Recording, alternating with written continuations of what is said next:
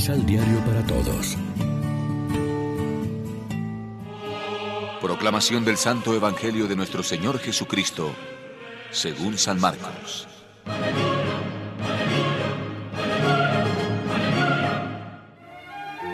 Santiago y Juan, hijos de Zebedeo, se acercaron a Jesús y le dijeron, Maestro, queremos que nos concedas lo que te vamos a pedir.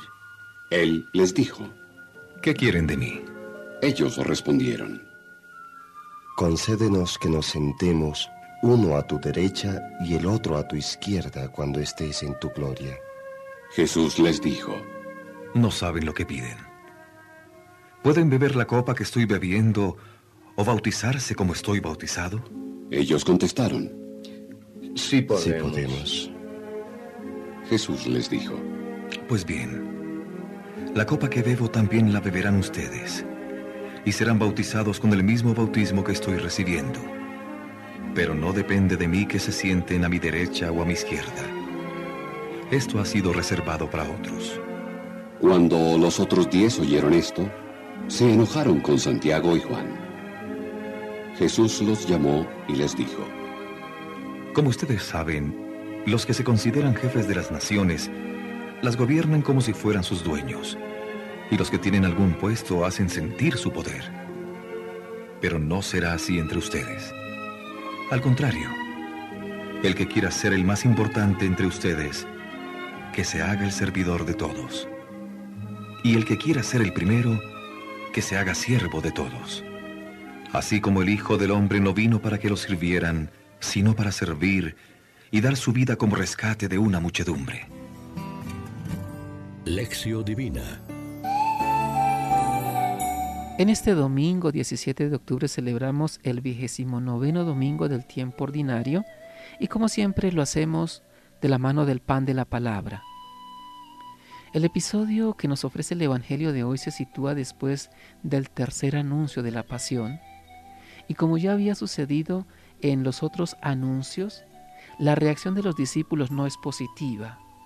Dos de ellos se preocupan de los primeros puestos en el reino y los otros se indignan.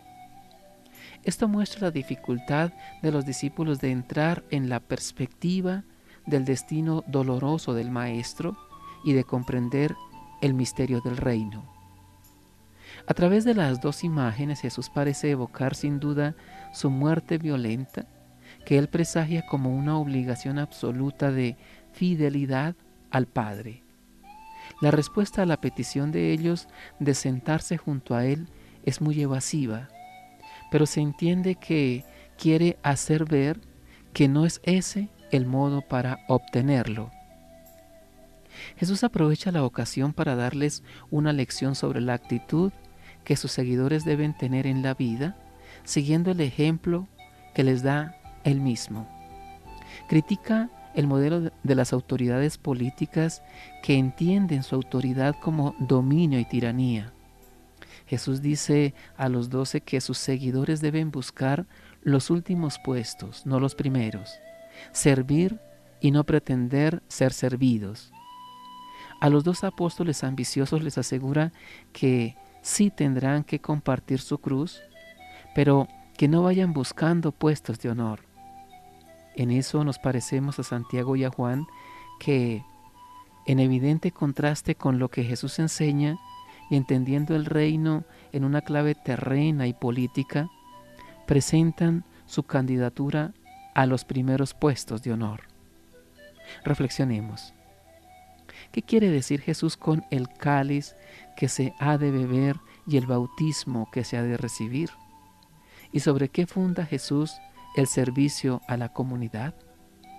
Oremos juntos.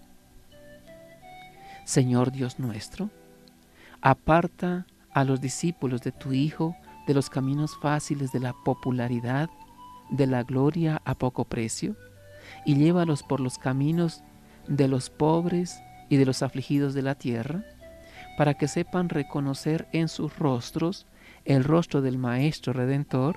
Amén. María, Reina de los Apóstoles, ruega por nosotros.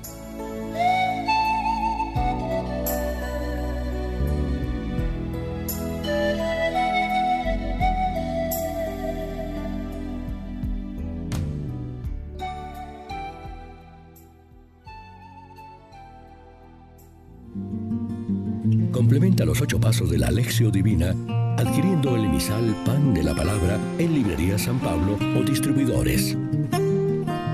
Más información www.sanpablo.co Pan de la Palabra. Vive la reflexión.